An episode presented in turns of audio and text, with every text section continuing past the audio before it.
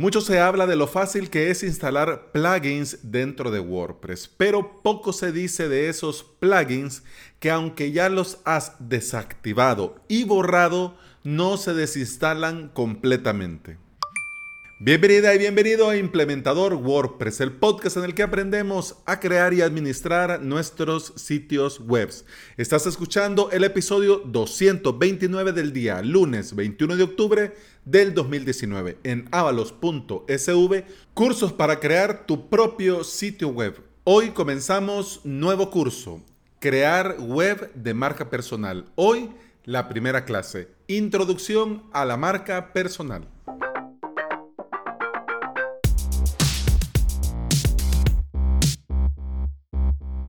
Algunos plugins, además de los archivos, crean tablas en la base de datos. Eso es lo más normal, es natural que lo hagan. Los programadores que crean bien y hacen bien sus tareas, programan todo para que cuando vos borres el plugin se elimine todo. Algunos dejan la opción de borrar tablas y archivos al eliminar dentro de las opciones.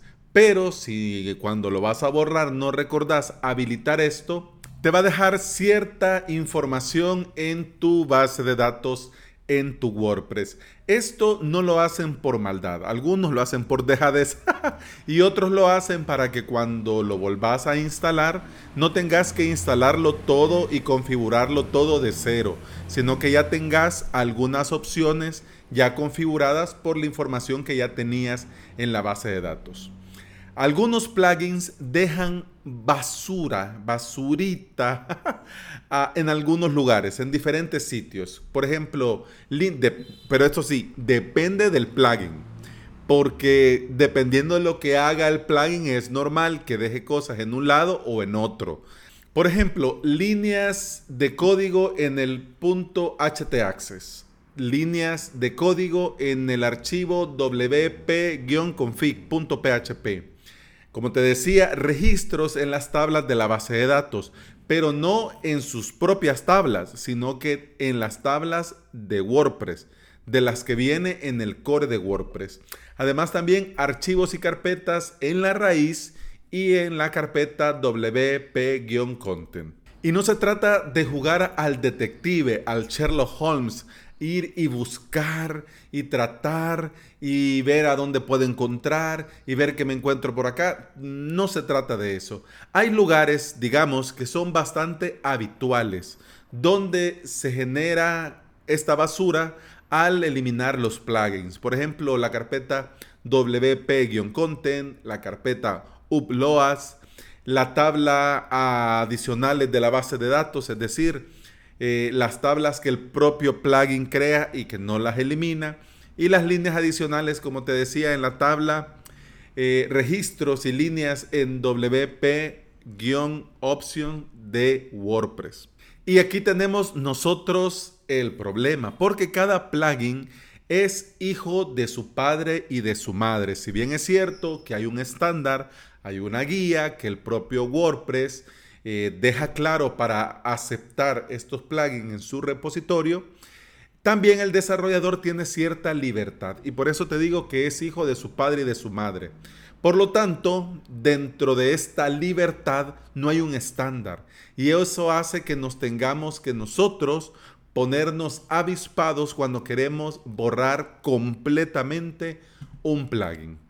No sé si te ha pasado, pero instalás por probar o instalás para testear o instalás para, bueno, en algún momento eh, tuviste la idea de poner a disposición un archivo, vender un libro electrónico, vender algún descargable, etcétera, etcétera, y por el motivo que sea instalaste WooCommerce.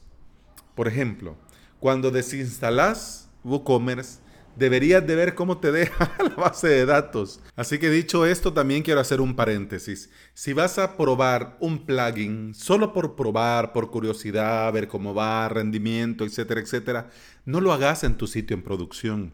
Eso lo tenés que hacer en el sitio de staging, en un clon, en una web de prueba en local con local fly o incluso hasta en demoswp.dev. no en tu sitio en producción, por esto mismo, porque al eliminarlo puede ser que no se borre todo y puede ser que esa basura quede ahí y para bien o para mal, una lidia más de código es peso y eso lo resiente el rendimiento total de la web. Así que ahora vamos manos a la obra. ¿Qué debo de hacer para instalar completamente un plugin? Yo te voy a dar algunos consejos generales. Si querés ya que hablemos en un episodio puntualmente de este plugin y este plugin y este plugin, pues buenísima idea, yo me lo apunto, claro, si hay interés. ¿Ya? Primero, ¿qué, qué hacer? Primero, verificar el plugin y buscar dentro de su configuración si tiene alguna opción que diga eh, borrar tablas y archivos al eliminar o borrar toda la información del plugin al desinstalar. Por ejemplo, eso tiene que ser la primera opción. Primera, primera. Antes de cualquier otra cosa, primero. Ah, si lo tiene. Bueno, ok, entonces lo habilitas aunque no tengas intenciones de desinstalar. Déjalo ya ahí. Porque el día que te pongas a la tarea, si se te va el avión y no lo activas esto para que lo elimine todo, pues entonces te va a tocar hacerlo manualmente y perder tiempo. Hoy me tocó a mí hacer eso con dos webs. Dos webs que tenía ciertos problemas de seguridad, tenía ciertas cosas que habían pasado habían algunos antecedentes antes que yo estuviera al cargo del mantenimiento de estas webs. Entonces, bueno, para probar y como ir testeando, instalé hace mucho tiempo los plugins, eh, el plugin de WordFence. Todo bien, bueno, dentro de lo que cabe bien, pero bueno, ya al final los problemas se solucionaron, se vio que no, no había sido problema directo del WordPress ni la seguridad de WordPress, sino de un plugin en particular y bueno, ya había que desinstalar. Pero claro, para hacer esto había que esperar el día y la hora de menos tráfico, después de las copias y con aviso a toda la gente, etcétera, etcétera. Por el tiempo, si podía pasar algo, pues que no fuera tan grave. El caso es que en una, por, el, por este afán de quererlo hacer todo rápido, eh, desinstalé directamente el WordFence y no recordé activar esto de borrar tablas y archivos al eliminar. ¿Qué pasó? Bueno, el plugin se desactivó sin problemas, se eliminó sin problemas cuando le di borrar y ya está. Pero al revisar, bueno, bueno, el sitio todo bien, ya te digo, todo bien. Pero al revisar resulta que habían 22 tablas dentro de la base de datos que había creado este WordFence. Además, había agregado líneas en el punto htaccess, en el user.ini y en wp-config.php. Entonces, claro, revisar las tablas, borrarlas manualmente, revisar estos archivos, borrarlo manualmente, revisar que todo funcione. Claro, bueno, si ya vas a lo que vas, ya sabes por dónde tenés que ir. Pero ¿qué pasa cuando estos plugins usan prefijos para las tablas que no son muy reconocibles. Claro, si la tabla se llama WooCommerce-bajo tal cosa, ya sabes que es de WooCommerce. Pero en el caso de WordFence, las tablas no dicen WordFence-bajo algo, no, sino que es WF. Ajá. Claro, estás buscando algo que diga WordFence y te encontrás algo que dice WF, pues entonces ahí es donde uno sin querer la puede liar.